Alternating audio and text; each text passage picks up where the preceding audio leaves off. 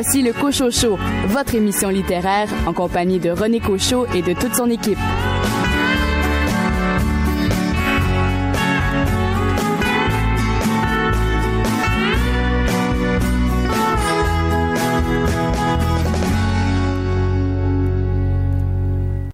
Bonjour tout le monde, ici René Cochot. Toute l'équipe de votre émission littéraire vous souhaite la bienvenue pour les deux prochaines heures. Au cours de la première partie de l'émission, vous aurez l'occasion d'entendre entre autres l'entrevue que m'a accordée la journaliste au quotidien La Presse, Katia Gagnon, qui signe un roman qui a pour titre Rang de la Croix aux éditions du Boréal. Deux chroniqueurs se joignent à moi pour cette première partie d'émission. Richard Mignot, votre livre cette semaine, un livre qui nous amène ailleurs. Oh, un polar chinois de soie et de sang de Qiu Chaolong. André Jacques, pour votre part, vous vous êtes intéressé à un roman d'espionnage. Oui, un roman un peu aux limites du polar, mais comme on considère que les romans d'espionnage font partie euh, du polar dans son ensemble, euh, ben, on peut le, ranger là-dedans. C'est un roman de Jean-Pierre Charland qui s'intitule Un homme sans allégeance, euh, qui date d'il y a quelques années, mais moi j'ai découvert récemment, qui a été publié en 2012 chez Urtubise. Bonne émission.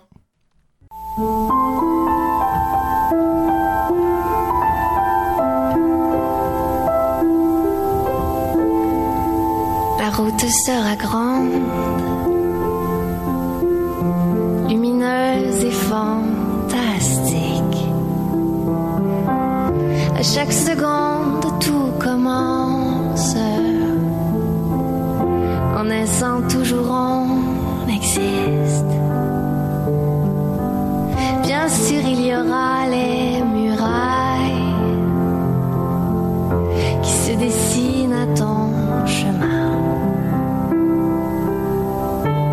Les murs et les failles, on s'en fera des maisons.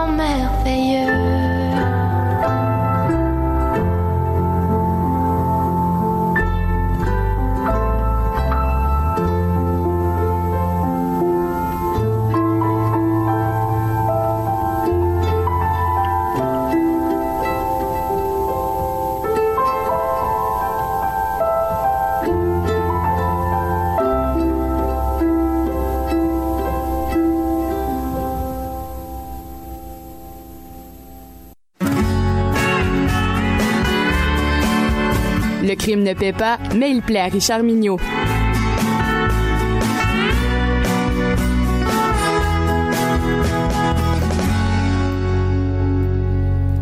Richard Mignot, bien le bonjour.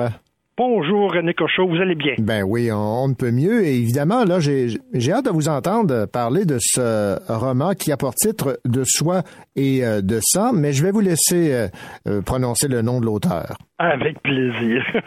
je me confesse aujourd'hui De soi et de sang, le roman de Qiu Long est un roman qui fait partie de ma pile à lire depuis dix ans. Dix Donc, ans? c'est pas une nouveauté dont je vous parle. OK. Au fil de mes ménages littéraires, à chaque fois que j'ajoutais quelques étagères à ma bibliothèque, je le prenais, je relisais la quatrième de couverture et je le replaçais tout en haut bas de la dernière tablette de ma bibliothèque de livres à lire avec les auteurs dont le nom commençait par un X. Ben, vous n'êtes pas, vous êtes pas le seul à faire ça, là. Exactement, oui. Puis, dans un salon du livre, Chantal Beauregard, qui est une auteure jeunesse de polar, une amie que j'aime bien, m'a parlé de cet écrivain de façon tellement dithyrambique que j'ai profité d'une semaine de vacances pour me lancer dans, dans ce polar chinois. Et ce fut une merveilleuse découverte. Je vous le dis d'entrée de jeu, on ne peut pas ne pas aimer l'inspecteur Chen. Il a connu la révolution culturelle et ça l'a beaucoup marqué. Il a fait des études littéraires. Pas le cheminement normal pour un policier, évidemment. Pendant ses temps libres, il traduit les œuvres de T.S. Eliot et il écrit de la poésie. Quand il enquête, sa culture et son intelligence influencent grandement ses actions, sans oublier que M. Yu, son adjoint, est tout le contraire de lui. Ça fait une très bonne équipe. Dans son roman, l'inspecteur décide de prendre un congé pour continuer sa maîtrise en littérature. Absorbé par ses études, il préfère se retirer pour un temps.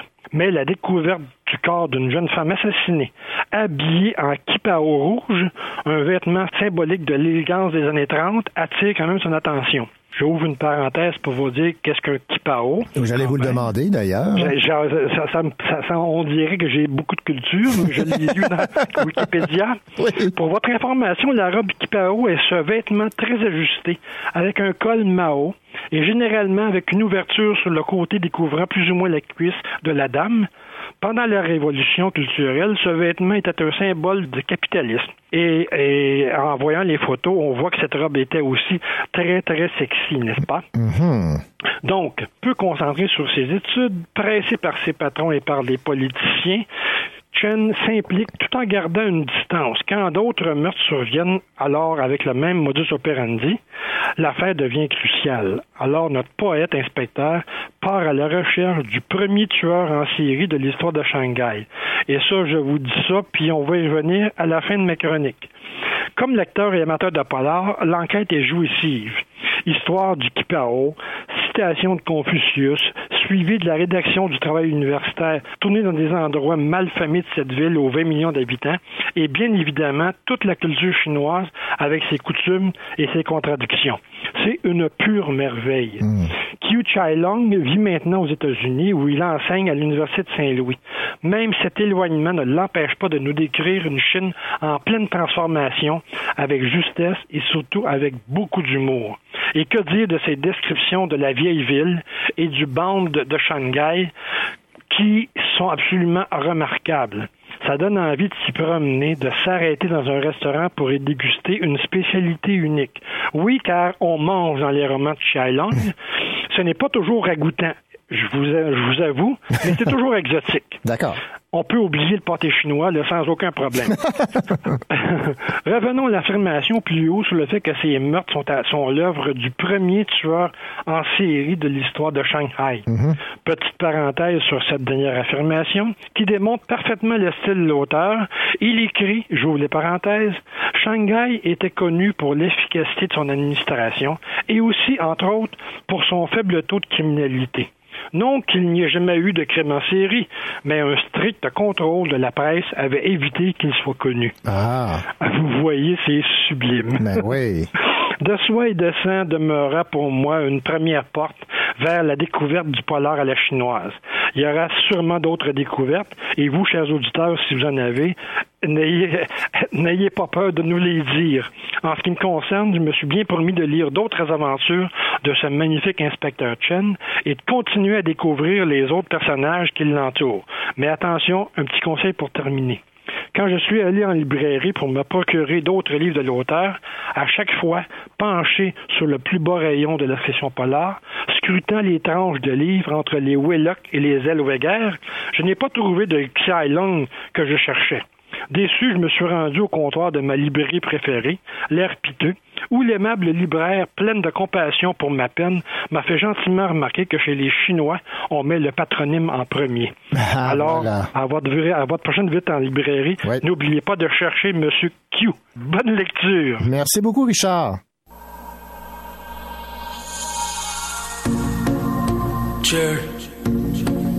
Nevsky,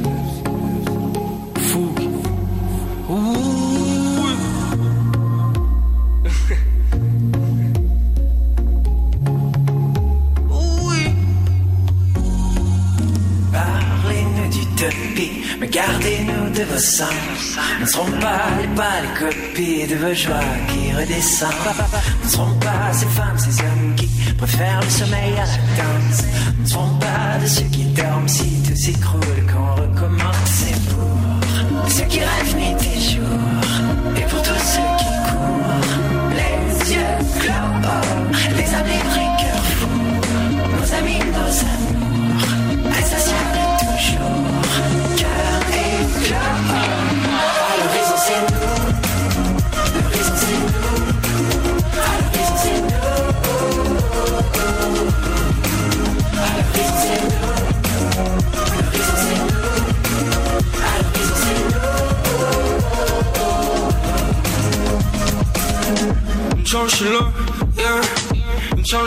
un peu la.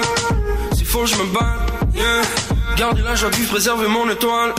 Le monde est à toi, you better know it. Jeune explorateur, about to run it. Personne peut se mettre sur ma route, je plus con. J'ai juste une vie à vivre, je pas le con, man. J'ai longtemps à mes sacs. Je décide le chemin que je veux. Je décide le destin qui me parle. Yeah.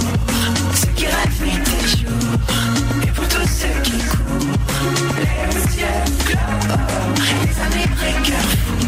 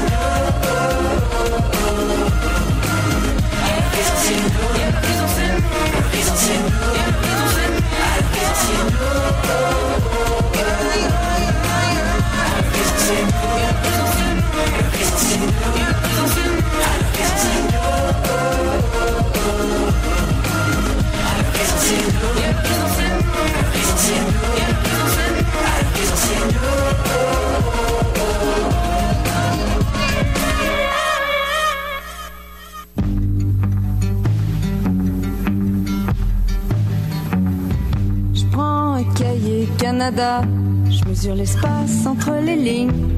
C'est que depuis quelques mois, je vois les espaces qui s'enlignent. J'entends les faux silences qui se battent dans un ring, plus grand qu'une feuille blanche. Y a trop de bruit, j'imagine. Je prends la mesure des choses. Je prends la mesure des choses. Calendrier, je mesure les intervalles, le décompte de nos baisers. Le dernier, ça fait un bail. Nos accords imparfaits sur des sillons parallèles chantent un refrain qui déplaît. Dans la mesure du réel, je prends la mesure des choses. Je prends la mesure des choses.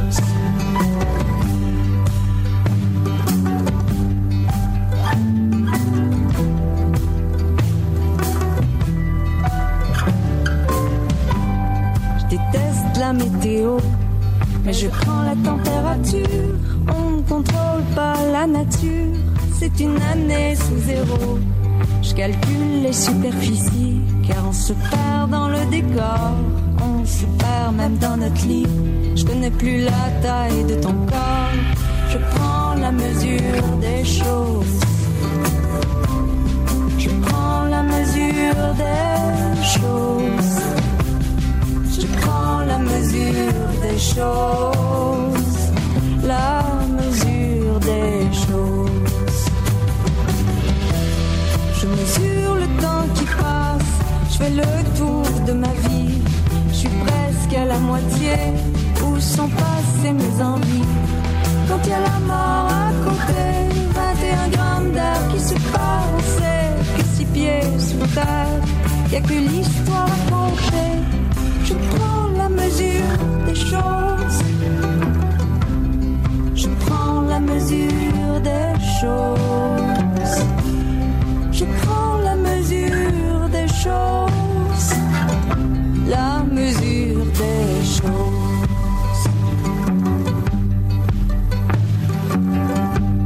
Je pèse mes mots sur les lignes de mon cahier Canada. Mon amour, je veux qu'on s'enligne. Est-ce qu'on s'aime encore, tu crois?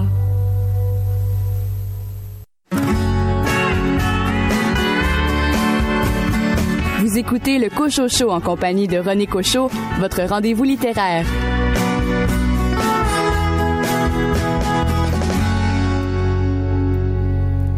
Une maison se dresse tout au bout du rang de la croix. C'est l'une des premières à avoir été construite dans cette partie de Timisquata. Au fil du temps, quatre femmes y ont vécu et chaque fois leur destin s'y est joué. Qu'y a-t-il donc dans ces vieilles pierres pour qu'elles répercutent avec un écho assourdissant les secrets qu'on aurait voulu oublier à jamais? Voici le résumé du nouveau roman de Katia Gagnon, publié aux éditions du Boréal, que nous avons d'ailleurs en ligne. Katia Gagnon, bonjour. Bonjour. Katia Gagnon, euh, ce roman, Laurent de la Croix, est-ce que vous le considérez comme votre premier ouvrage à titre officiellement d'auteur et non de journaliste qui porte le chapeau d'auteur? Oui, exactement. C'est un très bon résumé. Euh, mes deux précédents romans étaient des romans donc euh, de journalistes où, euh, dans le fond, je, je racontais de façon romancée des, des choses que j'avais vues, des situations que j'avais de- dont j'avais été témoin en reportage.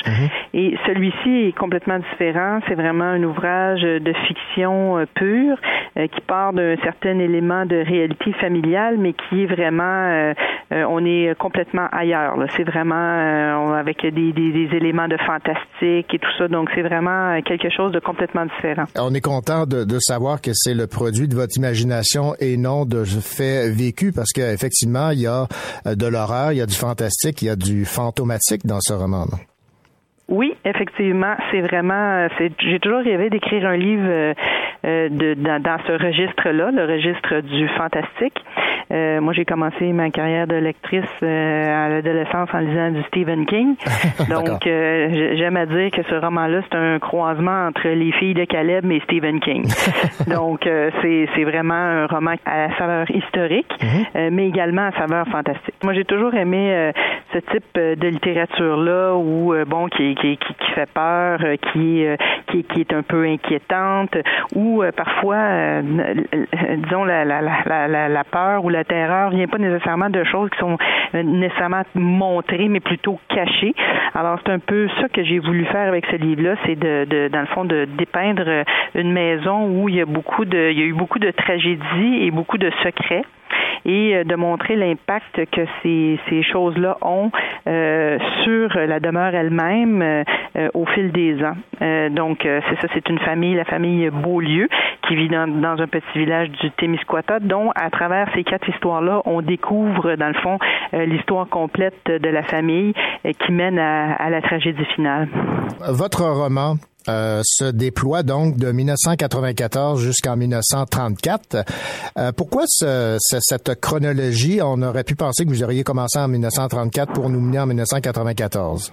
C'est justement ce que je voulais faire. Moi, c'était la, la technique de, de l'épluchage de l'oignon. Là. Donc, euh, on commence par une, une plure euh, plus récente et euh, on l'enlève et plus, plus- peu à peu, le lecteur se dirige vers le cœur de, de, de ce roman-là, euh, qui est, dans le fond, de répondre à la question, mais pourquoi cette dame, Elisabeth Beaulieu, qui a été, euh, qui a fait partie des premiers colons d'un village Témiscouata avec son mari, pourquoi cette personne-là a perdu la raison? Qu'est-ce qui a mené à, à cet événement tragique-là? Donc, c'est ce qu'on découvre euh, en remontant le temps. Euh, moi, il y a quelques années, j'avais lu le, très beau livre euh, de Nancy Houston qui s'appelle Ligne de faille, qui était bâti un peu de la même façon, qui racontait dans le fond à partir de l'histoire du petit-fils jusqu'à l'histoire de, dans le fond de l'arrière-grand-mère, et on, on voyait justement l'impact que le non-dit et les secrets avaient de génération en génération sur les différents individus qui composaient une même famille. Donc, c'est c'est- vraiment ce modèle-là que j'ai voulu reproduire avec ce roman. Est-ce que ça a été un, un défi pour vous, d'égrener les détails d'une époque à l'autre pour euh, le, le- résultat final? Oh oui. Ouais, hein? oh oui, j'ai développé une grande admiration pour euh, les gens qui, qui écrivent du roman historique, là, euh, par exemple euh, comme Arlette Cousture, parce que c'est vraiment c'est vraiment compliqué d'écrire ce type de littérature là parce que euh, il faut vraiment coller à la réalité d'une époque qu'on connaît pas nécessairement. Donc, euh, on, on- on- à chaque fois qu'on écrit, on est pris avec des, des- des détails, mais auxquels il faut répondre pour pour écrire notre, notre histoire. Bon, est-ce que quel, quel- que ça avait l'air une cuisine en 1954 Euh, Qu'est-ce qu'est-ce qu'il y avait des lampadaires dans les rangs en, en 1940 Euh, Donc ce genre de questions-là pour euh, planter le décor, euh, on doit y répondre. Donc, c'est c'est vraiment pas un travail facile, euh, qui demande beaucoup de recherche et qui, qui est assez, euh, vraiment assez exigeant. La maison du rang de la Croix est en soi un personnage dans votre roman. là. Oui, c'est ce que je voulais faire, c'est vraiment euh, que la maison prenne une espèce de, vie propre euh, avec euh, donc à- cette maison-là fait un peu corps avec cette femme qui l'a habitée en premier, donc qui est Elisabeth Beaulieu et qui, qui, finit par décéder à l'asile et donc cette maison-là, elle, devient comme imprégnée de l'histoire de cette femme-là et elle réagit euh, aux différentes personnes qui l'habitent par la suite. La maison est vraiment importante dans ce livre-là. C'est, effectivement, comme vous l'avez dit, un personnage. C'est une maison que je connais très bien parce que j'y ai habité. C'est La maison que je décris, euh, elle est située euh, euh, dans le coin de Joliette. Là, mes parents, moi, ont fait un espèce de, de retour à la terre euh, quand j'étais jeune et on euh, donc on est allé habiter dans un tout petit village qui s'appelle Saint-Ambroise de Kildare. Et euh, cette maison-là, ça- cette mais- c'était une maison centenaire, c'était cette maison-là dans laquelle on habitait. Donc euh, j'ai transposé cette maison-là dans le Témiscouata, mais euh, en réalité, elle n'est pas située à cet endroit-là. Mais euh, l'histoire que vous racontez n'a pas de lien avec votre famille. C'est-à-dire que l'ane- l'anecdote de départ euh, de, donc de mon l'arrière-grand-mère euh, qui qui, qui qui fait partie des premiers colons d'un village et qui finit par devenir perdre la raison à, un certain âge, ça, ça c'est une anecdote réelle. Mon arrière-grand-mère, c'est ce qui lui est arrivé. Elle a fini ses jours à Saint-Michel-Archange à Québec, mais euh, c'est tout ce qui est ce qui est vrai là. Le reste est, est inventé. C'est pas la chronique, euh, c'est pas l'histoire de ma famille, mais absolument pas. Euh, qui est une famille plutôt heureuse, euh, donc contrairement à celle de mon livre. Donc euh, c'est pas c'est pas l'histoire de ma famille, mais l'anecdote de départ, elle, est réelle. On va euh, se plonger, donc on se plonge dans, les années euh, de 1934 à 1994. Évidemment, la société a beaucoup évolué, mais euh, j'aimerais qu'on revienne un peu sur le sort qu'on réservait à ces personnes qu'on jugeait folles. Donc, il y avait beaucoup de, préjugés qui euh, étaient euh, qui faisaient loi là, à cette époque-là. là. Mais c'est sûr qu'à cette époque-là, il y avait évidemment pas de diagnostic hein, précis. Il y avait pas de médicaments non plus psychiatriques. Le Largactil a été inventé dans les années euh, 50. Donc, euh, en- en- dans ces années-là, quand on, on, on perdait la raison, on savait pas si c'était de la démence ou euh, de la schizophrénie ou une dépression profonde. Aujourd'hui, on jugerait ça, bien sûr, euh, euh, de façon très différente. Mais dans ce temps-là, les gens devenaient juste, ils, ils devenaient fous. On disait, il est devenu fou. Et euh, il- si je prends l'exemple de mon arrière-grand-mère, elle a été gardée à la maison pendant un certain nombre euh, d'années. Et euh, ensuite, ils ont dû, parce que ces crises étaient trop violentes, ils ont dû la transférer à Saint-Michel-Archange, donc qui était un des deux grands asiles du Québec, l'autre étant euh, ce qui est devenu l'hôpital Louis-Polyte Lafontaine, euh, Saint-Jean-de-Dieu. Et euh, donc, ces gens-là étaient euh, internés et parfois attachés à des lits de façon quasi permanente parce qu'on ne savait pas comment les soigner. Les seuls, il n'y avait pas de médicaments psychiatriques. On, ce qu'on faisait dans certains cas, c'était des comas diabétiques. Donc, on, injectait de l'insuline euh, aux gens euh, jusqu'à les plonger dans le coma et après, on euh, les sortait de là, dans le fond, en leur, donnant du sucre pour les sortir de, ce coma diabétique. Et c'était censé les guérir, bien sûr, ça n'a pas vraiment de validité scientifique, mais à l'époque, c'est tout ce qu'on pouvait faire avec ces gens-là, à part les garder à l'asile. Disons que ça a évolué depuis. Ah oui, oui, ça c'est sûr. Dieu merci. Vous avez mis combien de temps à, à écrire ce, ce roman? Parce que ça, ça a quand même nécessité beaucoup de recherche. là. Ah, ça a été long, ça m'a pris quatre ans. Euh, donc évidemment, moi j'ai j'ai un travail euh, par ailleurs à temps plein là, à la presse. Je suis chef de l'équipe d'enquête à la presse et euh, j'ai trois enfants, donc euh, j'ai quand même une vie euh, relativement occupée.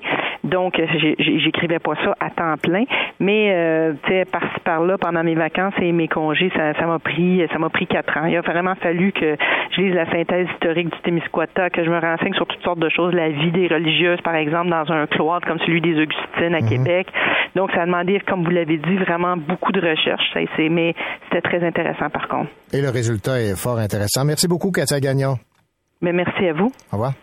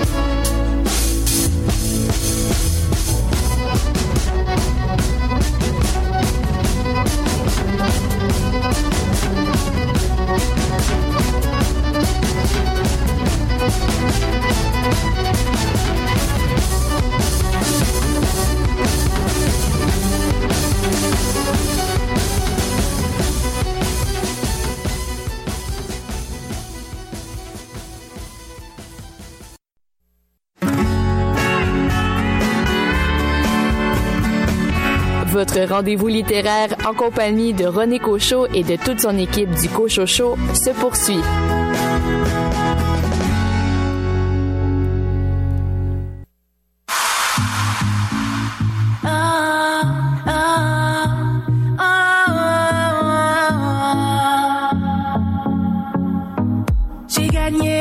J'ai perdu, j'avais pas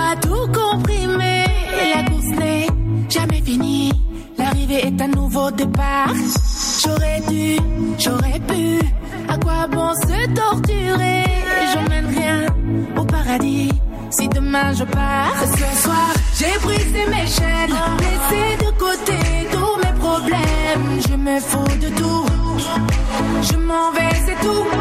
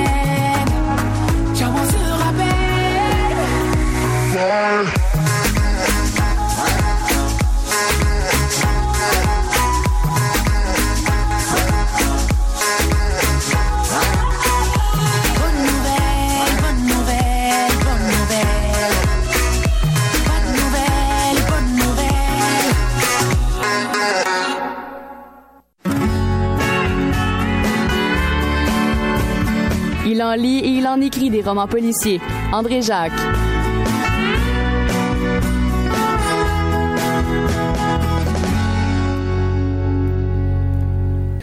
André Jacques, cette semaine, un homme sans allégeance.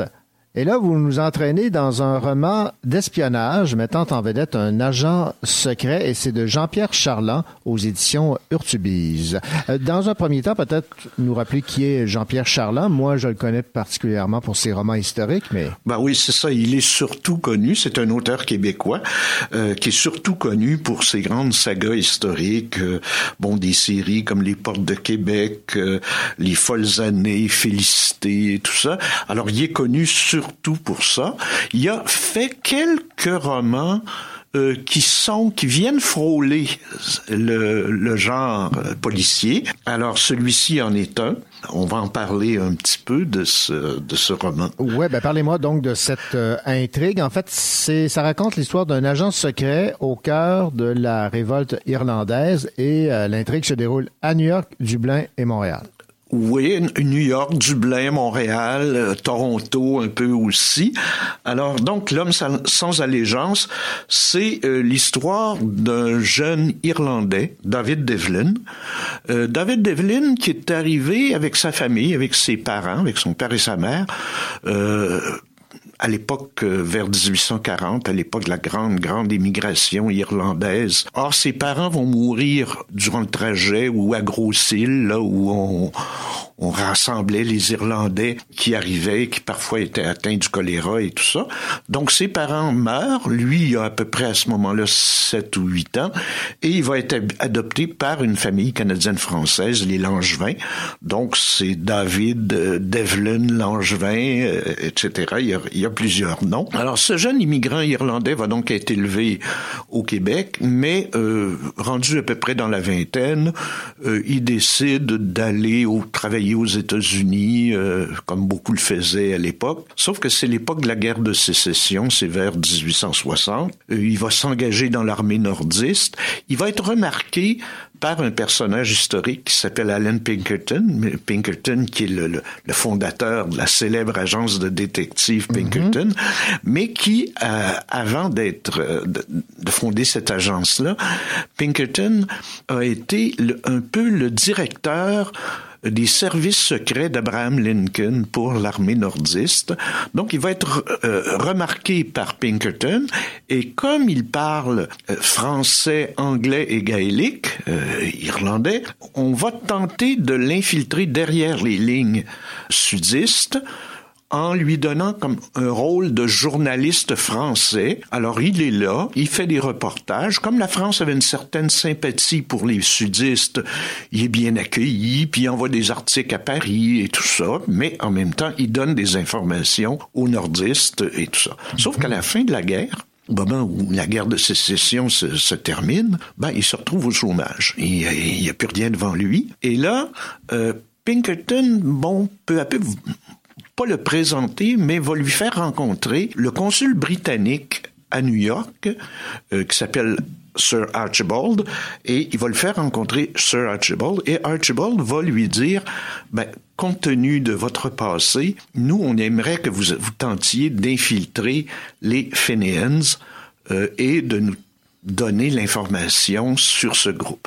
Alors, je vous, je précise qui sont les Fenians. Oui, ben, je vais vous poser la question. Oui, oui, c'est ça. Alors, les Fenians, c'est un groupe de nationalistes irlandais, euh, connu aussi sous le nom de Irish Brotherhood, qui a agi autant, euh, c'est un groupe historique là, qui a vraiment existé, qui a agi autant en Irlande, en Angleterre, qu'en Amérique du Nord, parce que effectivement, il y avait eu beaucoup d'immigration euh, irlandaise en Amérique du Nord. Euh, il y en a des centaines de milliers qui, qui, d'Irlandais qui vivaient en Amérique du Nord. Plusieurs avaient participé à la guerre de sécession, donc se retrouvaient aussi au chômage, mais avaient une expérience militaire. Leur but, évidemment, c'était amener l'indépendance de l'Irlande, qui à cette époque était sous domination britannique. Et un des moyens que les Fenians euh, vont envisager, c'est d'envahir le Canada et finalement de s'en servir un peu comme monnaie d'échange pour l'indépendance de l'Irlande. Ah ouais. C'est-à-dire ils vont tenter à plusieurs reprises -hmm. de faire des invasions du Canada. Ils vont essayer au Manitoba, ils vont essayer en Ontario, euh, ils vont essayer à l'île de Campobello euh, aux limites du Nouveau-Brunswick et ils vont essayer au Québec euh, dans la région de Missisquoi, près de Fredericksburg et tout ça.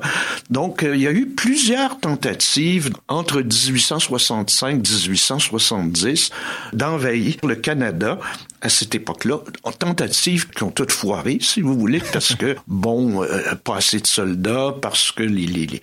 Mais, euh, curieusement, ce qui est intéressant, c'est que ces attaques des Fenians ont été une des, un des motifs qui a amené la Confédération canadienne. Parce qu'à l'époque, bon, il y avait le Haut et le Bas Canada, mais les provinces maritimes étaient des colonies séparées, euh, la Nouvelle-Écosse, le Nouveau-Brunswick, euh, l'île du Prince-Édouard. Et euh, c'est un peu pour mieux se défendre face à des attaques, soit des Fenians, soit des Américains, parce que les Américains toléraient assez bien, eux autres, les, les, les, les sur leur territoire, puis le, le, sans leur permettre n'importe quoi, les laisser euh, entrer. Mmh. Donc, euh, ça, c'est le, le, le, contexte. J'ai pris beaucoup de temps pour le, le mentionner. Alors, c'est dans ça que euh, qu'on retrouve notre ami David Devlin. Alors, il va être un peu comme une espèce d'agent double entre les Fenians et les Britanniques, donnant quelques informations euh, aux Fenians pour préparer leurs attaques. Euh, bon, servant d'agent de liaison aussi, parce qu'il y a des groupes Fenians à Toronto, à Montréal, alors ils rencontrent ces gens-là, puis ensuite ils rencontrent ceux de New York pour leur dire, ben là, ils pourraient mettre à, avoir à peu près tant de monde si on faisait une attaque, etc. Donc, euh, mais aussi agent double parce qu'ils travaillent d'abord et avant tout pour les Britanniques et il leur rapporte, ben, il va y avoir une attaque à tel endroit et tout ça, de sorte que les attaques, évidemment, euh, c'est ça, écrase. Euh, J'ajoute à ça peut-être euh, un autre petit élément, c'est qu'il y a une double histoire d'amour qui reflète un peu la dualité de, de, du personnage. Euh, David va tomber en amour euh, d'abord avec Edith, qui est la fille du consul britannique euh, Edith Archibald, donc, euh, et qui est un peu son contact, parce qu'il peut, peut quand même pas se rendre au consulat britannique pour mettre ses rapports. Alors, de temps en temps, il se rencontre dans des salons ou dans, dans Central Park à New York, et c'est là qu'il transmet ses informations et il tombe amoureux d'elle, mais évidemment, elle n'est pas de son milieu social. Sir mm-hmm. Archibald ne trouve pas que c'est une très très bonne affaire.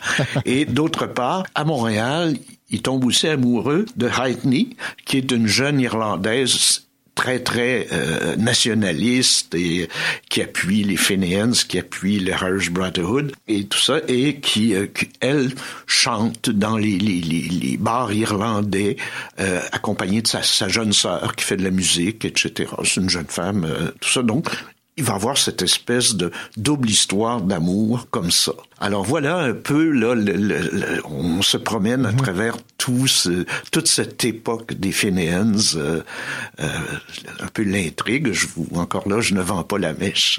Bon, évidemment, on a tous les éléments pour rendre le roman intéressant espionnage, agent secret, roman où on en apprend un peu sur notre histoire, sur ces, euh, cette, cette époque Mm-hmm. Alors, les qualités de ce livre? Ben, la grande qualité de, de, de tous les romans, d'ailleurs, de Jean-Pierre Charland, c'est la précision des recherches historiques. Euh, c'est un, on sent que c'est un chercheur qui a fait des, des, des recherches approfondies euh, sur chacun des éléments.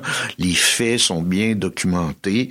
Euh, les personnages sont bien documentés. Et d'ailleurs, c'est curieux parce que, à l'exception de Devlin, de Redney et de quelques autres, tous les personnages du roman sont des personnages qui ont réellement existé.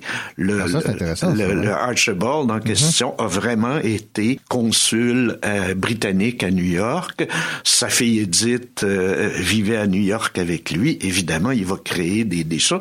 Mais il y a plusieurs autres personnages. Bon, les, les Fenians qui mentionnent, mm-hmm. c'est vraiment les, les... Sauf un, je crois, qui est un personnage, euh, celui avec lequel David a des contacts, qui lui est un personnage fictif. Tous les autres non mentionnés, les, les gens qui sont mentionnés comme Fenians, sont des personnages qui ont, qui ont existé. On suit euh, Georges-Étienne Cartier dans les négociations pour créer la Confédération. On croise et à plusieurs reprises Darcy McGee, qui était un député irlandais au Parlement du Canada, mais fermement opposé aux Fenians. Il était nationaliste irlandais, mais il n'y avait pas, et qui a été d'ailleurs assassiné à Ottawa. On assiste à l'assassinat et tout ça. Alors donc, euh, c'est vraiment là une précision et, et ça nous fait découvrir justement des, des, aspects de notre histoire qu'on connaît plus ou moins. Euh, on ne sait pas qu'à à quelques kilomètres d'ici, dans Missisquoi, il y a eu des attaques de, ben non, je viens d'apprendre ça. et mais il y a eu des procès dans les cantons de l'Est ici. Les, les, archives de ces procès sont aux archives nationales ici. Le moins, les, les, les critiques, mm-hmm. ben, c'est que moi je dirais que la différence qu'il y a entre un roman historique et un polar historique, c'est le suivant. Dans le polar historique, l'auteur se, se sert de faits historiques, de personnages historiques, d'un contexte donné, pour un peu comme une toile de fond pour une intrigue qui est vraiment le centre euh, du récit. Alors que chez Charland et dans le, le roman historique, c'est l'histoire qui prend le devant de la scène. Et on a un peu l'impression parfois qu'il a créé, bon, à travers ses recherches, il a tout monté l'histoire des Fainéennes et Mhm. tout ça dans différents lieux à New York euh, et tout ça. Et que ensuite qui a mis son personnage en marche à travers les faits historiques en lui donnant une mission de- de- d'espionnage et tout ça. Alors euh, l'histoire ici prend un peu le dessus Mhm. sur l'intrigue. Et là je parle en, en tant qu'auteur de polar et Ouais, amateur de polar, mais ça demeure un excellent roman qui nous fait découvrir, comme je disais, des, des événements qu'on connaît peu euh, de notre histoire et qui sont pourtant bien réels. Mais euh, l'auteur et le lecteur de polar que je suis aurait aimé parfois qu'on resserre l'intrigue et qu'on fasse euh, qu'on joue plus sur Devlin et tout ça, puis que ça, ça m'aurait plu. Mais on ne boude pas, on ne boude pas notre plaisir. Non, non, non, loin de là. Un homme sans allégeance de Jean-Pierre Charland aux éditions Urtubise. Merci, André. Merci, René. Vous écoutez le Cocho Show en compagnie de René Cocho, votre rendez-vous littéraire.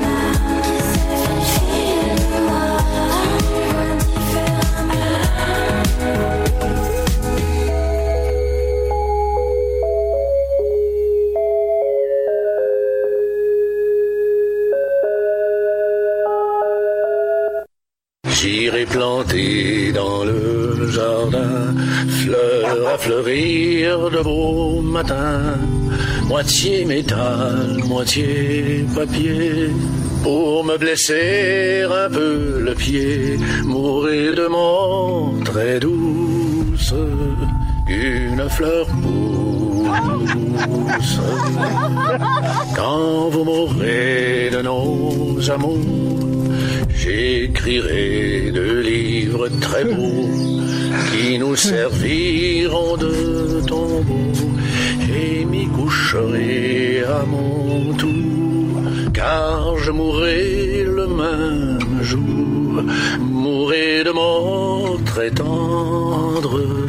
à les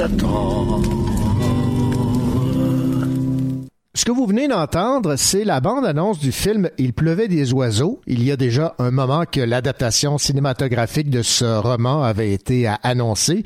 Emprunt d'humanité et de beauté, rappelons que le roman de Jocelyne Saucier, que j'avais beaucoup aimé, soit dit en passant, raconte l'histoire de vieux ermites qui euh, vivent reclus dans les bois. Et euh, ce roman, évidemment, a remporté euh, un grand succès littéraire. Il a été notamment couronné du prix littéraire des collégiens, du prix littéraire France-Québec, du prix Ringuet et du prix des cinq continents de la francophonie. Alors, le film met en vedette André Lachapelle, Gilbert Sicotte, Rémi Girard, Ève Landry, Éric Robidoux et Louise Portal. C'est Louise Archambault qui a, entre autres, réalisé Familia et Gabriel qui en a assuré la scénarisation et la réalisation, mais il faudra patienter jusqu'en septembre prochain pour enfin voir ce film sur nos écrans.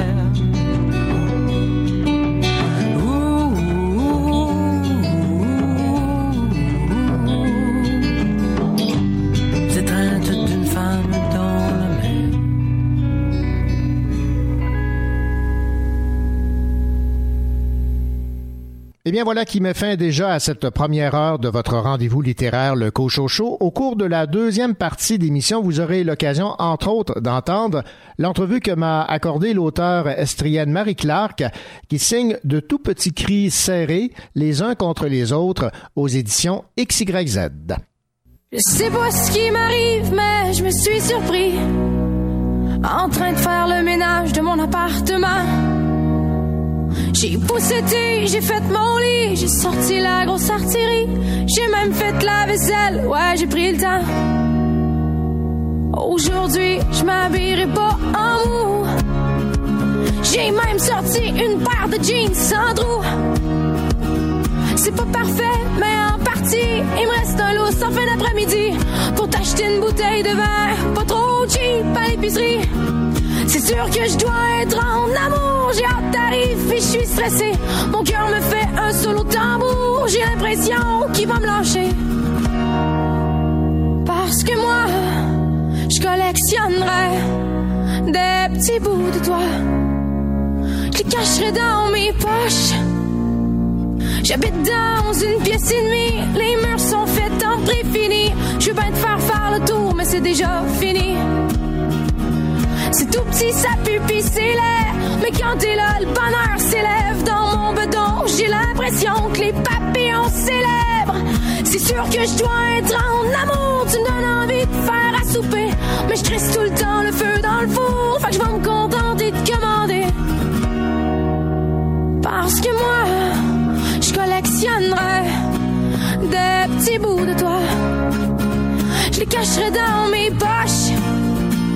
J'ai la chair de poule, je passe du coq à. Autour du pot, je tourne, tu m'électrocutes l'âme. Tu me regardes dans les yeux, ça devient dangereux. Je la trouve tellement belle, ta coupe de cheveux. Je comprends pas tout ce que t'essaies de me dire. Je me suis enfargée dans ton sourire. Tes dents sont belles, pis sont tellement blanches. Je suis sûre que nos lèvres fit bien ensemble. Je suis tout mêlé depuis tout à l'heure. Mais je connais ton odeur par cœur. Je vais pas vendre la mèche, je laisse durer le suspense. Mais je suis sûre que nos corps vont bien s'entendre. Je parle trop, j'aime pas les séances. Quand on s'en large, je me demande tu penses. Demain matin, je vais snoozer le soleil. Juste avant que tu te réveilles. C'est sûr que je dois être en amour. Tu me donnes envie de te présenter.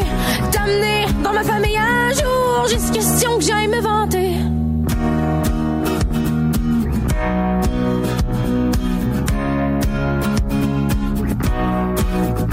Parce que moi, je collectionnerai des petits bouts de toi. Je cacherai dans mes poches. T'es belle avec ou sans vêtements. T'es belle même dans mon appartement. T'es belle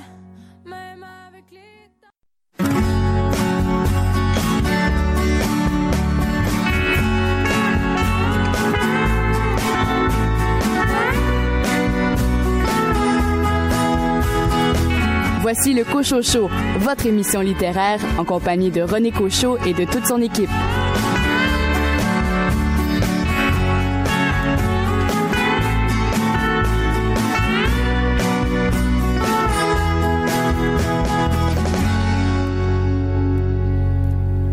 Bienvenue à cette deuxième partie d'émission, votre rendez-vous littéraire, le Cochocho. Au cours des 60 prochaines minutes, vous aurez l'occasion d'entendre une entrevue fort intéressante de l'auteur estrienne Marie Clark, qui signe aux éditions XYZ un beau roman qui a pour titre De tout petits cris serrés les uns contre les autres.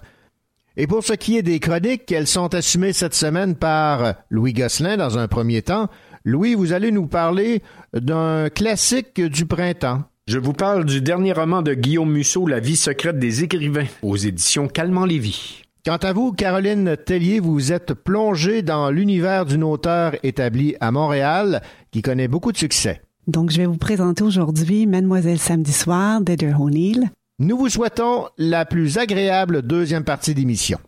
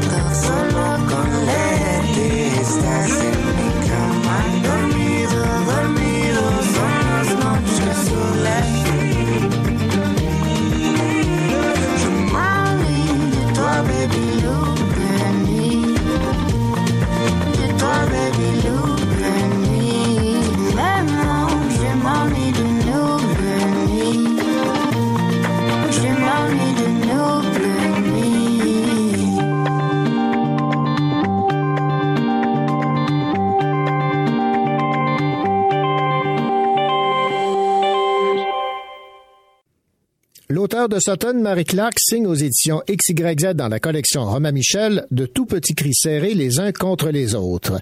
Le résumé est le suivant. La voisine est partie durant la nuit. Elle a glissé de l'autre côté sans faire de bruit. Julie n'y peut rien, ne peut que nourrir ses mésanges. Mais dans sa gorge enfle une boule dure, le deuil d'un vieil ami qu'elle n'a pas su accomplir. Comment arriveras-tu à respirer s'il se tait en toi? Pourtant, il est possible de réussir cette traversée. Pour accepter ce deuil, ce départ, cette mort, Julie décide de travailler comme bénévole dans une maison de fin de vie, le vitrail, où on y vit très fort, mais peu longtemps. Je me suis entretenu avec Marie Clark et comme première question, je lui ai demandé de me parler du choix du titre, de tout petits cris serrés les uns contre les autres.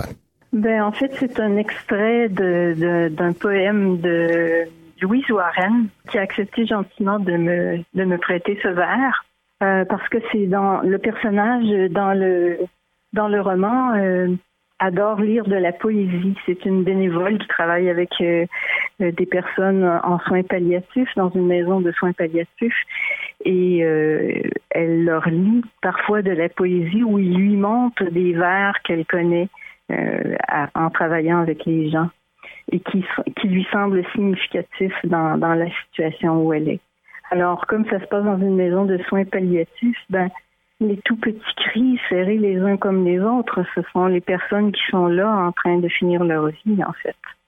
Alors, c'est évidemment une euh, thématique qui euh, est très actuelle. On en a beaucoup parlé euh, au cours des dernières années, évidemment, avec en bout de ligne l'adoption de cette loi sur le pouvoir de mourir dans, la dignité. Je pense que c'est un sujet essentiel que vous souhaitiez aborder. Ben, c'est que j'ai eu à, à- à accompagner des gens de mon entourage, des amis, des proches, euh, des gens de ma famille dans les dernières années, euh, puis dans vers leur mort. Puis ça m'a amené à me questionner, à réfléchir, à me poser des questions. Puis euh, c'est ce qui m'a donné le goût d'écrire là-dessus parce que je trouvais que on a beaucoup de choses à démystifier sur la mort. Euh, On pense que c'est quelque chose de laid, d'horrible, puis qu'il faut fuir, tout ça. Et puis pourtant, euh, quand on le vit au quotidien avec quelqu'un qui peu à peu se rapproche de de ces derniers moments de vie terrestre, ben euh, on se rend compte que c'est de la vie tout simplement. C'est des moments très précieux qu'on veut garder, qu'on veut conserver. Puis peut-être que le fait justement de savoir une échéance proche nous amène à, à révéler des choses euh, qu'on n'aurait pas fait autrement. Une façon de démystifier un peu la mort et tout ce que ça entoure. Oui, parce que je trouve qu'on en parle peu dans notre société. C'est quelque chose qui est un peu tabou, qu'on garde loin de nous, euh, puis euh, qu'on qu'on rend quelque comme banal dans les jeux vidéo, entre autres. Tu sais, on meurt à tour de bras. Et dans certains films d'action, ça meurt à tour de bras, comme si c'était rien qui se passait tout ça. Puis moi, je trouvais qu'il y a, tellement d'intensité, puis de beaucoup de vie, puis d'humanité dans ces moments-là, euh, quand on accompagne des, personnes vers vers la mort, que je me disais, mais il faut qu'on parle de ça aussi. Et C'est quand même paradoxal que Julie, votre personnage principal, pour euh, accepter la mort de son ami, euh, choisisse d'aller rencontrer d'autres personnes qui sont elles aussi condamnées à, mourir. C'est à, à vos yeux la, meilleure façon de s'approprier donc ce concept de la mort? Ben, c'est, elle cherchait un moyen de, faire son deuil, en fait. Hein. Comme je dis, euh, je veux dire dans le roman quelque part, euh, faire son deuil, c'est mettre son mort quelque part qui ne soit pas partout. Alors, c'est essayer de, de sortir de l'envahissement que ça peut créer, de perdre quelqu'un qui nous est cher, puis de retrouver le cours de sa vie. Alors, elle se dit, ben, si je vais parler avec des gens euh, qui sont en train de finir leur vie, ben, je vais peut-être réussir à faire mon deuil de cette façon-là. Je vais peut-être en comprenant comment ça se passe, en comprenant mieux, parce que elle a perdu un ami très cher, mais elle n'a pas pu l'accompagner euh, dans ces derniers moments, et c'est ça qui fait en, en, en partie la difficulté pour elle de ne, de ne pas réussir à faire son deuil.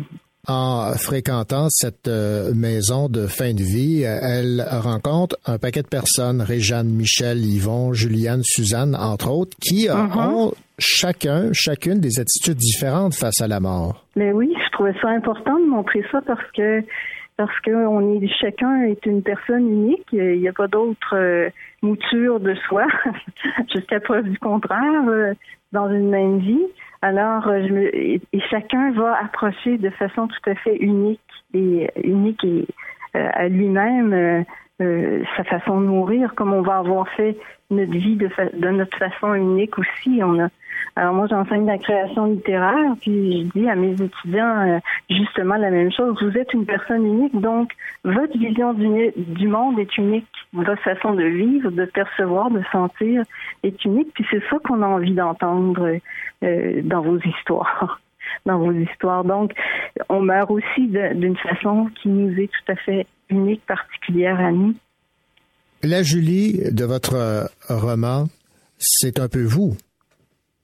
Ben, pas, je dirais pas que c'est moi, mais c'est un personnage qui est proche de moi. Je me suis un petit peu fait plaisir en, en mettant un personnage qui est aussi une écrivaine euh, et qui aime la poésie et qui euh, et qui en, en parle au quotidien, qui en met au quotidien dans sa vie. Et puis je me suis fait plaisir aussi euh, en mettant euh, des, des vers de poètes que j'aime euh, pour montrer que la poésie peut faire partie du quotidien et qu'elle qu'elle qu'elle nomme très bien des petites choses du quotidien aussi.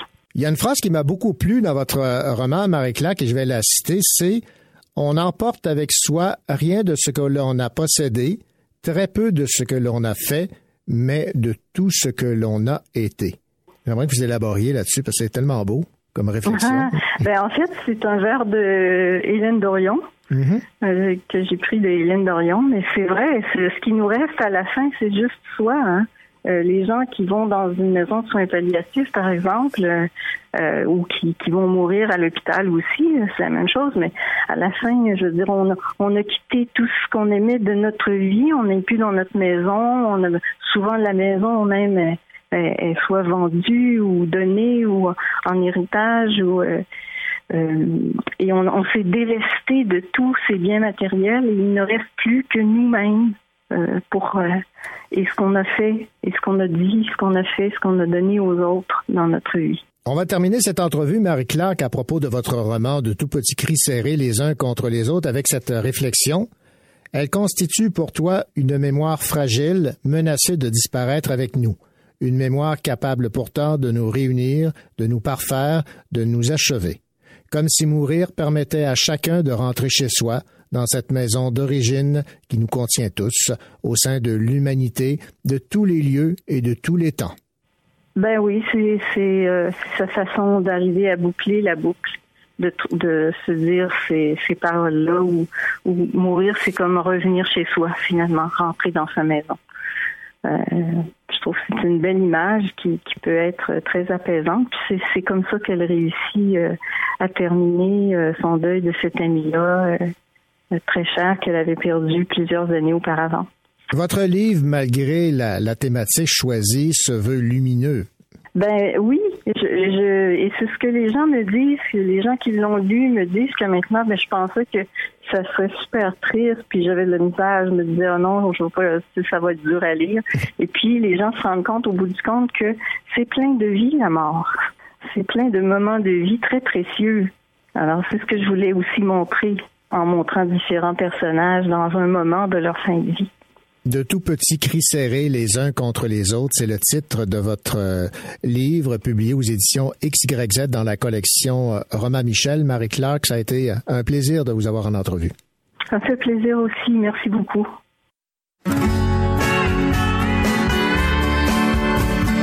Vous écoutez le Cocho Show en compagnie de René Cocho, votre rendez-vous littéraire.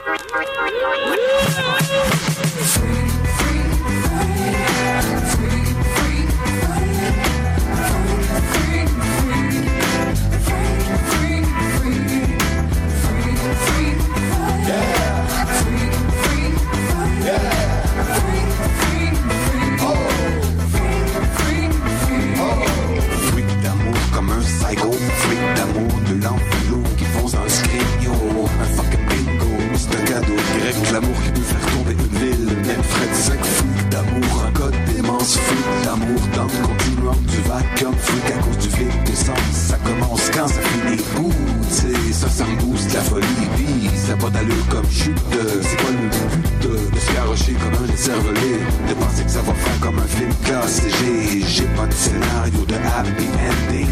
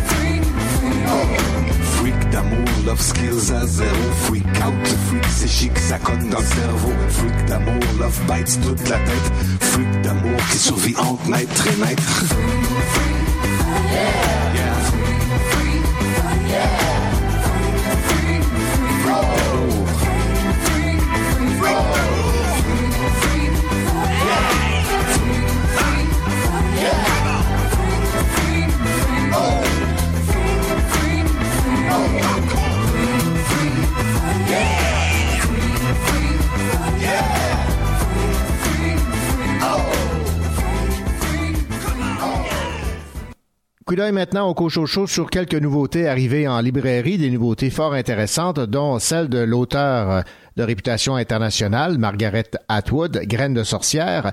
Margaret Atwood, l'auteur de La Servante écarlate, réécrit la tempête de Shakespeare, injustement licencié d'un poste de directeur d'un festival au Canada alors qu'il mettait en scène la tempête de Shakespeare, Félix décide de disparaître.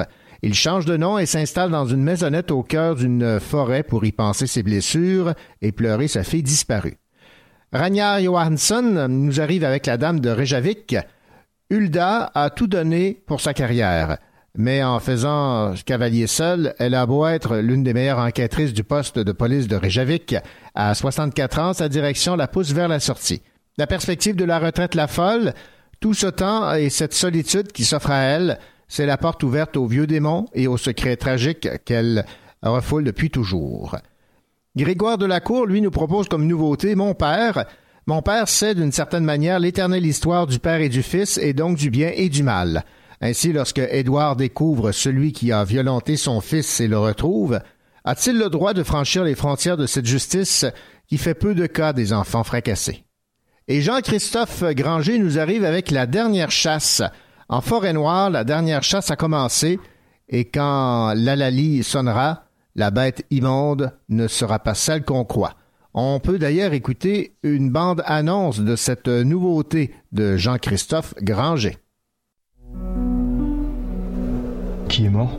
Le comte Jürgen Geiersberg, principal héritier du groupe VG, patrimoine estimé à une dizaine de milliards de dollars. Et le corps? Retrouvé dimanche dernier, le tueur lui a ouvert l'abdomen et il a prélevé des organes.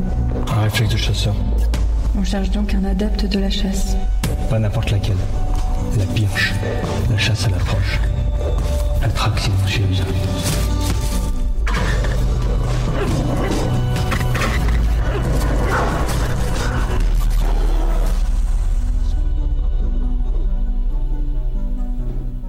Vous avez déjà entendu parler des chasseurs noirs? La pire unité de l'armée allemande pendant la Seconde Guerre mondiale.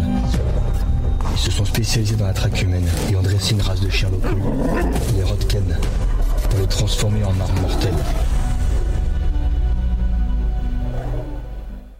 Voilà, c'était quelques-unes des nouveautés arrivées en librairie. Graine de sorcière Margaret Atwood, La Dame de Reykjavik de Ragnar Johansson, Mon père Grégoire de la Cour et la dernière chasse dont on vient d'entendre la bande-annonce de Jean-Christophe Granger.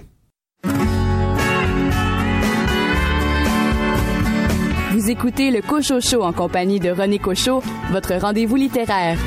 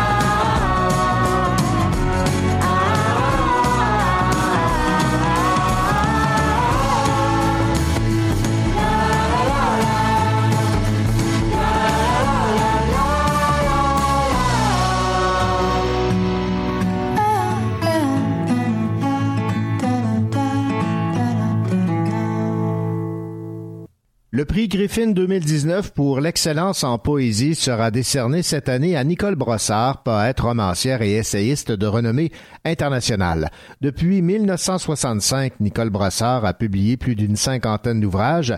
Participant au renouveau de la poésie québécoise dans les années 70, elle est également l'une des voix majeures de la parole féministe et des droits des LGBTQ du Québec et d'ailleurs. Nicole Brossard est parmi les auteurs québécoises les plus traduites et étudiées dans le monde. On peut lire ses œuvres en anglais, en espagnol, en catalan, en allemand, en slovène, en norvégien, en japonais, en italien, en portugais et en roumain. Nicole Brassard sera honorée les 5 et 6 juin prochains à Toronto. Et parlant de poésie, un peu plus tard à l'émission, notre spécialiste en poésie, Patricia Godbout, va nous parler du plus récent recueil de la poète Joséphine Bacon.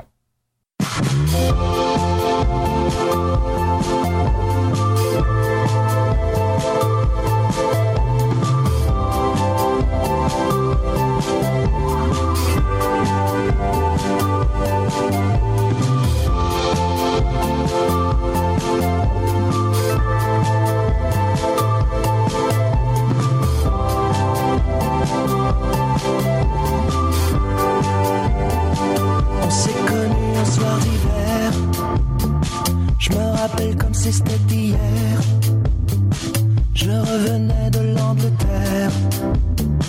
J'irai, j'irai en solitaire. Quand je suis tombé dans tes yeux, tout est devenu bien mystérieux. Tu m'as fait prendre toutes les chances. J'ai même risqué la piste de danse. Le destin avait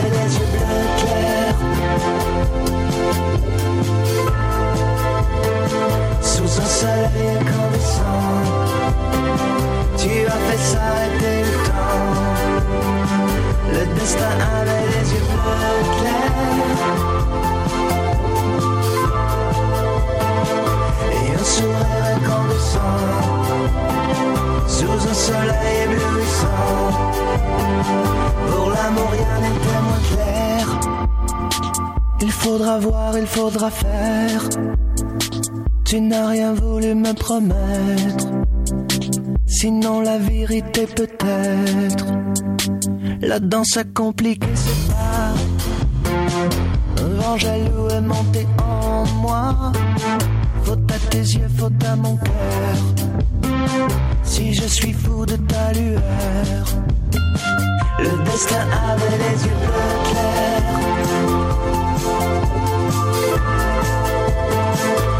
Sous un soleil incandescent, on s'est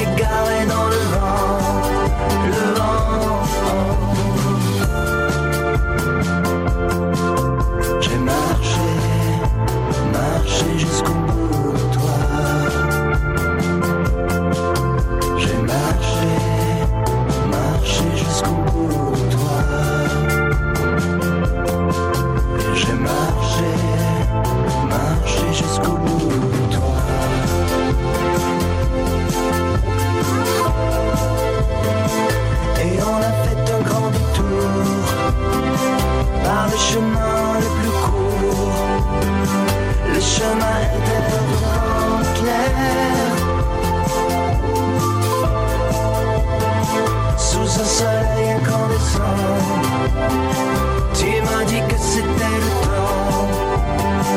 Notre destin est né les yeux bleus clairs. Oh, oh, oh.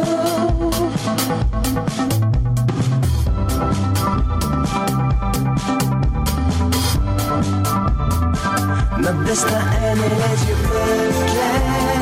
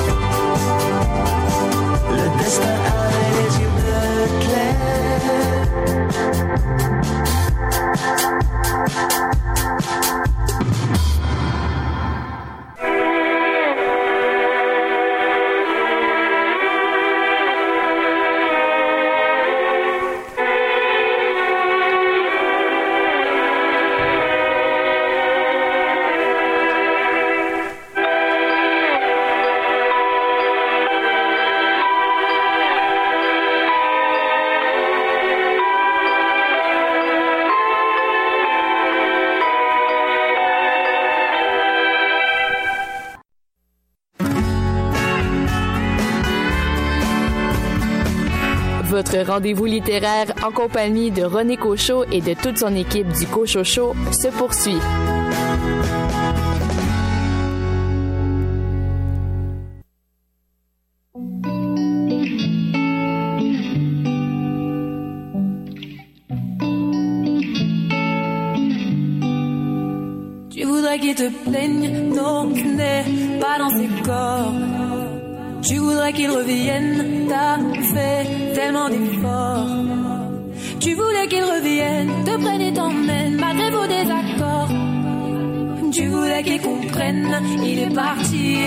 C'est mort. Maintenant le mal est fait, comme s'il voulait jouer, est-ce qu'il a des regrets, oui. C'est trop tard, tu le sais, puisqu'il a voulu jouer, il a perdu, tant pis. Sans arrêt, tu te demandes si t'avais des torts ou s'il l'a fait exprès. Il t'avait promis le monde, la coupe est c'est toi qu'on a fait les frais.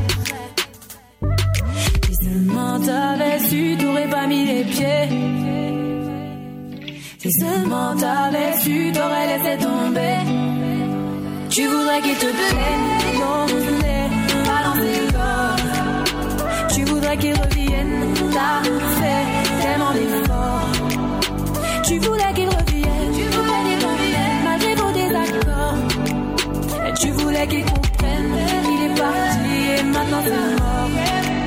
Au fond de toi, tu l'admets, t'as grillé tes étapes, maintenant il faut que tu t'en sortes. Il faudra couper les ponts, moi tu le sais pas, mais tu vas toucher le fond. Si seulement t'avais su, t'aurais pas mis les pieds. Si seulement t'avais su, t'aurais laissé tomber. Tu voudrais qu'il te plaît, non, n'est pas dans corps. Tu voudrais qu'il revienne, t'as fait tellement d'efforts. Tu voulais qu'il revienne, Comprenne, il est parti et maintenant c'est mort. Et maintenant.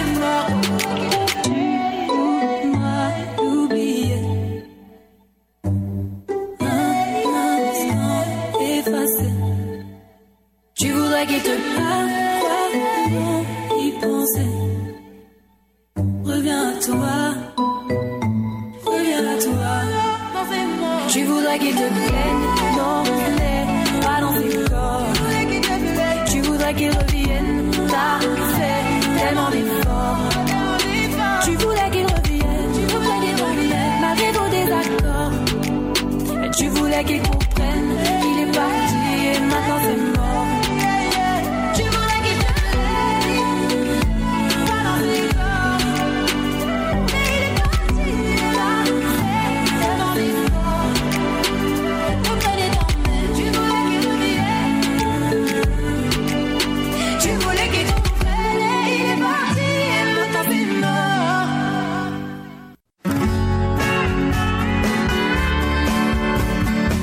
n'a pas peur de prendre quelques livres pour les lire, évidemment. Louis Gosselin.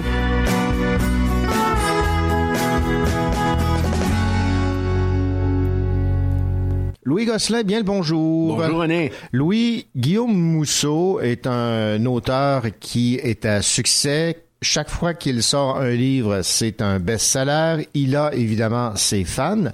Et euh, peut-être qu'on gagnerait à le découvrir. Vous l'avez déjà lu et vous, vous avez plongé dans son plus récent roman qui a pour titre La vie secrète des euh, écrivains. Voilà. Alors, c'est le rendez-vous annuel de Musso avec ses lecteurs et lectrices.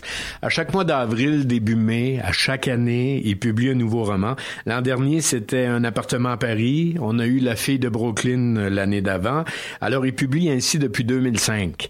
Cette fois, ou cette année, il nous propose La vie secrète des écrivains. Ça raconte une histoire à la Musso, c'est-à-dire que différents personnages qui habitent différents endroits, ils ont un passé complètement différent et ils se retrouvent interreliés au fur et à mesure que l'histoire progresse.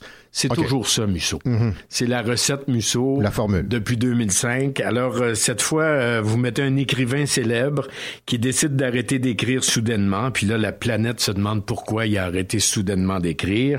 vous mettez aussi un appareil photo perdu qui a voyagé pendant des années. Une île où vivent des gens sans histoire. Des disparitions de personnes inexpliquées.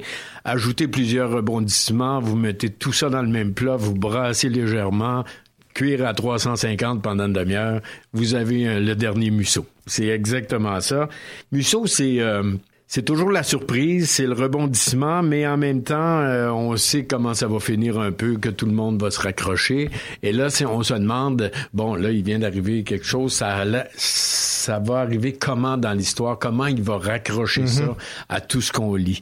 Alors, c'est, euh, je lis Musso chaque année, moi, depuis 15 ans, personnellement, puis je suis pas surpris de ce que je lis.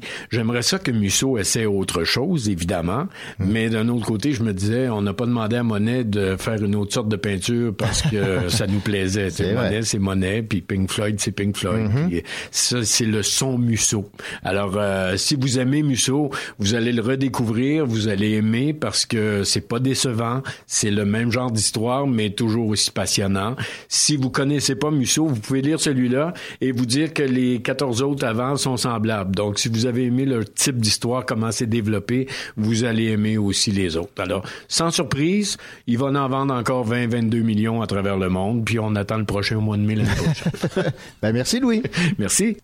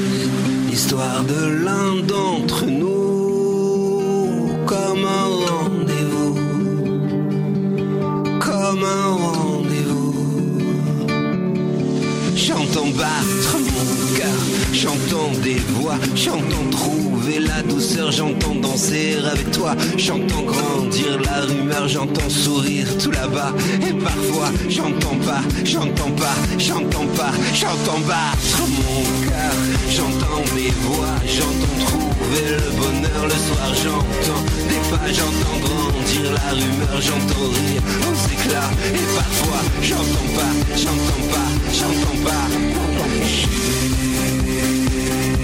L'histoire de l'un d'entre nous,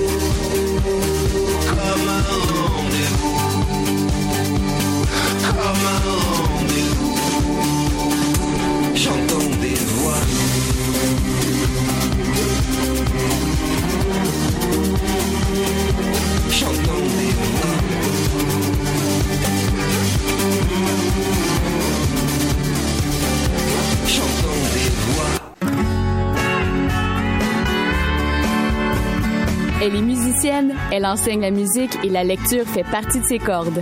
Caroline Tellier.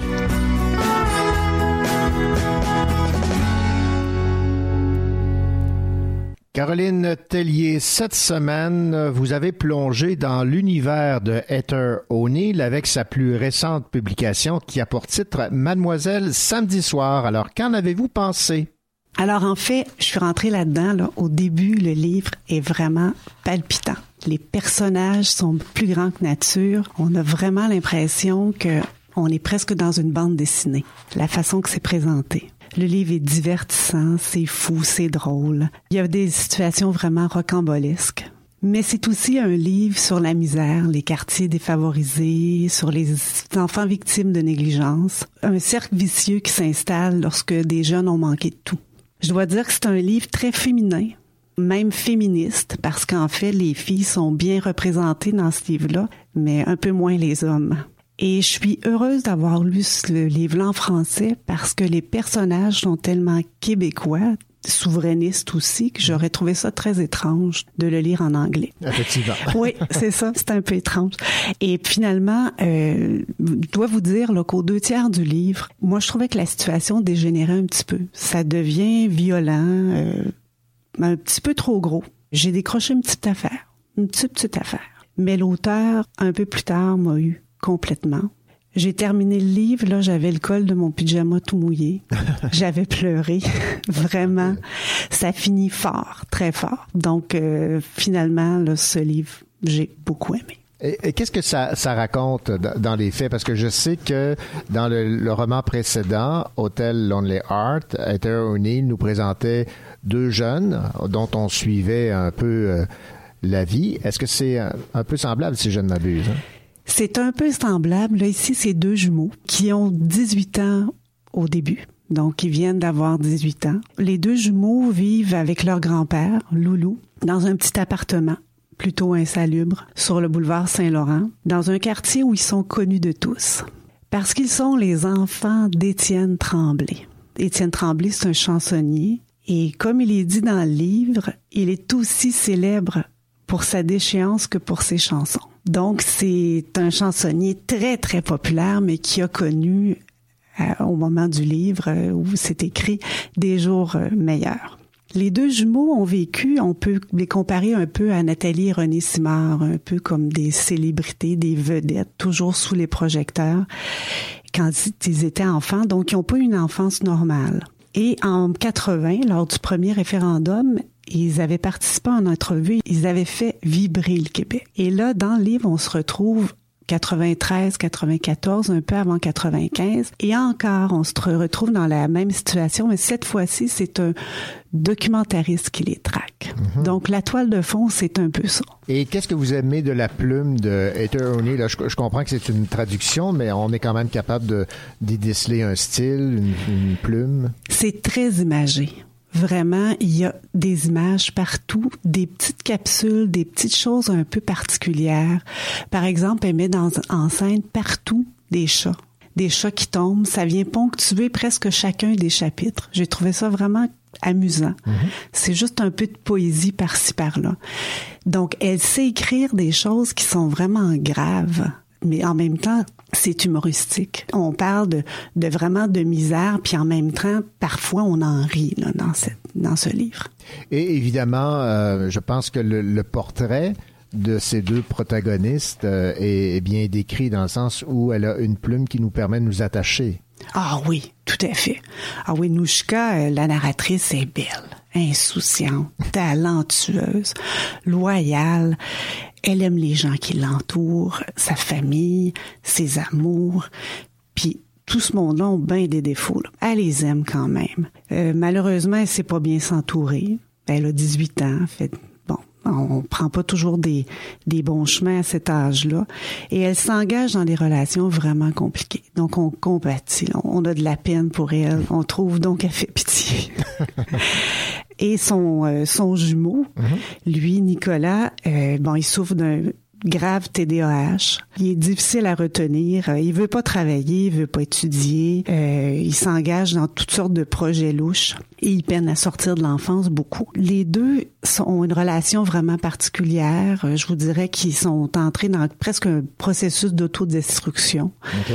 Euh, je vais vous citer un, un extrait. Alors, c'est Nouchka qui parle et elle dit « Nous allions passer le reste de nos vies à nous sauver l'un de l'autre, à nous rentrer dedans. Le petit appartement était un labyrinthe et Nicolas était le minotaure. Donc, on voit un peu qu'est-ce qui se passe. Ils veulent s'en sortir chacun. Euh, Nouchka, elle, veut se s'en sortir de son côté en faisant ses expériences. Nicolas voudrait toujours être avec elle pour faire ses expériences. Et tout ça, ils font pour se distinguer de leur père. pas refaire ce modèle-là. Alors, ils veulent vraiment sortir de, de l'ombre de ce personnage. Voilà. En gros, je peux pas en dire plus. Ce serait de vous dévoiler des, des punchs. Mais ce, ce qu'on a appris, c'est que vous aviez le pyjama mouillé de pleurs. Ah oui, oui, tout à fait. On va s'arrêter, euh, Caroline, avec une euh, chanson, je pense, de circonstance, un succès souvenir de Robert Charlebois, L'indépendant triste. Merci, Caroline.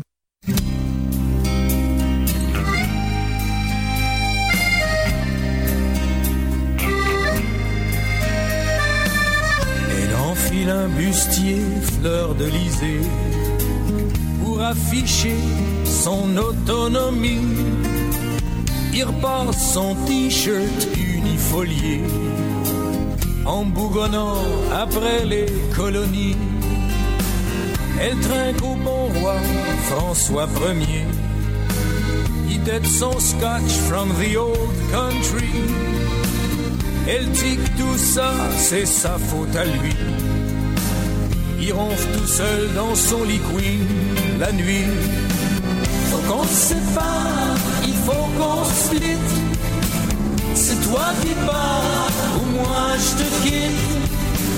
Prends le Pacifique, je garde l'Atlantique. Forever indépendant, triste.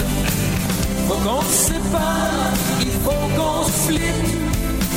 C'est toi qui pars, ou moi je te quitte. Sois pacifique, je reste authentique. Together, indépendant, triste.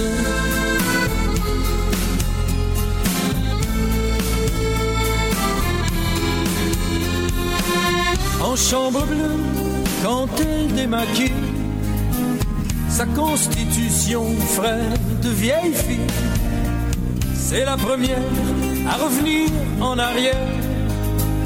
Une dernière fois pour que demain soit hier. Ils se sont aimés, well, souverainement. Mais maintenant, les enfants sont grands. Et la maison où ils étaient heureux est avant sur la terre de nos aïeux. Faut qu'on se sépare, il faut qu'on se. C'est toi qui pars, ou moi je te quitte. Prends le Pacifique, je garde l'Atlantique. Forever indépendant, triste. Faut qu'on se sépare, il faut qu'on se split. C'est toi qui pars, ou moi je te quitte. Sois pacifique, je reste authentique. Together, indépendant.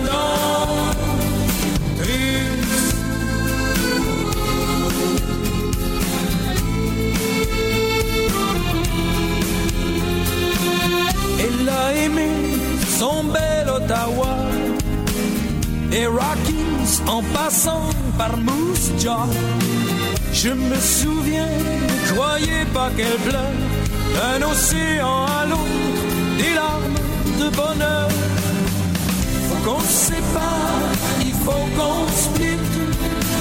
C'est toi qui pars, ou moi je te quitte. Prends le Pacifique, je garde l'Atlantique. Forever indépendant, triste. Faut qu'on se sépare, il faut qu'on split. C'est toi qui pars, ou moi je te quitte. Sois pacifique, je reste authentique.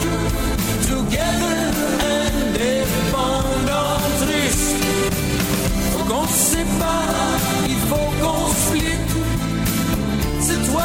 ou moi je te quitte. Prends le Pacifique, je garde l'Atlantique. Forever indépendant.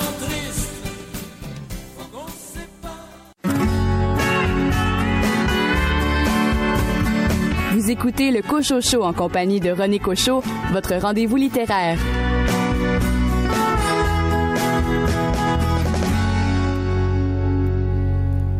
Le printemps sera chargé pour euh, l'illustrateur et le BDiste Guillaume Perrault. Son facteur Bob, qui livre lettres et colis partout dans la galaxie, paru en 2016 aux éditions de la Pastèque, a connu un tel succès que le premier tome a été traduit en six langues et une série animée ainsi qu'un jeu vidéo inspiré de son univers sont en production. Si je vous en parle, c'est que Guillaume Perrault vient de publier Le Facteur de l'espace, tome 2, Les euh, pilleurs à moteur, que j'ai reçu. C'est sur ma table de chevet. J'ai commencé la lecture et j'ai autant de plaisir à lire ce tome 2 que la première édition de ce facteur pour le moins particulier qu'est Bob. Cette fois, Bob, l'employé modèle, doit former Marcel, une nouvelle factrice aux cheveux bleus. Le message est le suivant. Il faut apprendre à accepter que les autres peuvent nous donner un coup de main. Il y a de la beauté dans l'amitié. Voici donc pour le résumé de cette nouvelle BD aux éditions de la Pastèque, Le facteur de l'espace, tome 2, Les pilleurs à moteur, Guillaume Perrault, un univers à découvrir. On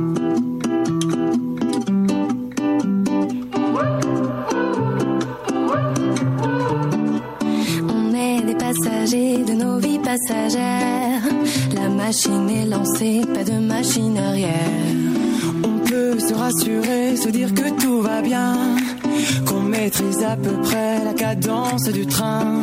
Rien de nous ne restera aussi peu. Comme des météores dans la nuit bleue.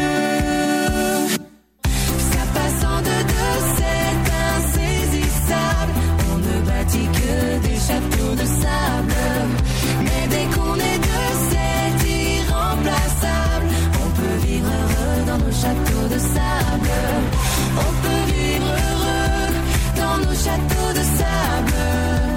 De sable. On peut vivre heureux dans nos châteaux de sable.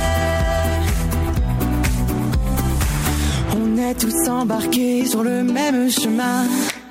La même destinée nous attend à la fin. Alors autant s'asseoir et prendre un verre de vin. Ça ne va rien changer, mais ça fera du bien. Rien des météores dans la nuit bleue.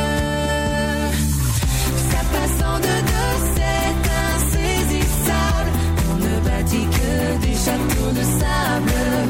Mais dès qu'on est deux, c'est irremplaçable. On peut vivre heureux dans nos châteaux de sable.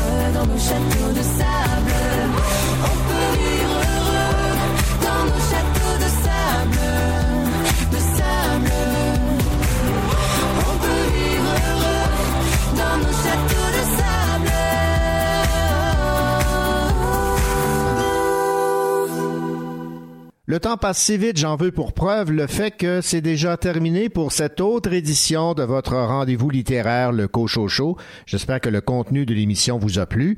Je vous rappelle évidemment que l'émission est en balado, donc si vous avez le goût de réécouter des entrevues, des chroniques ou d'écouter l'émission parce que vous en avez raté euh, certains euh, segments ou son entièreté, ben c'est plus facile euh, ainsi avec la balado. Je vous souhaite une excellente semaine, un très beau début de printemps et surtout, bien évidemment, comment ne pas vous souhaiter la plus belle des lectures. On se retrouve toute l'équipe du Cochocho la semaine prochaine pour d'autres recommandations de lecture et d'autres entrevues avec des auteurs d'ici. Au revoir.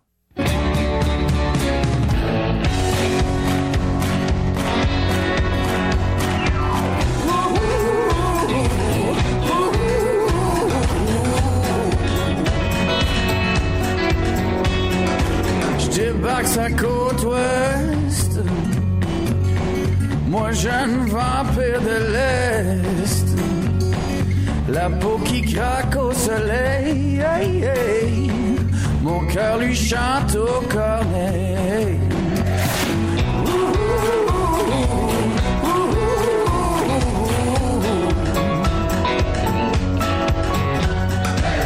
Elle aime le whisky dans son café au matin, Et je m'accroche à ses lèvres comme un fou et je l'aime. A man's gotta do what he's gotta do.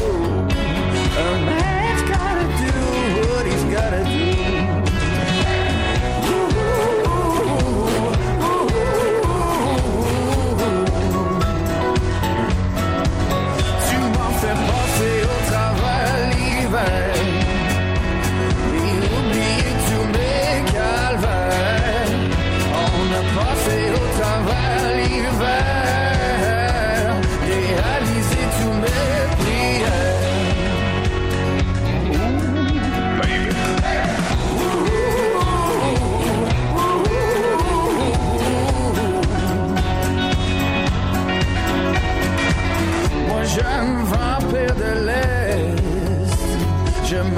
M'accroche à ses ailes comme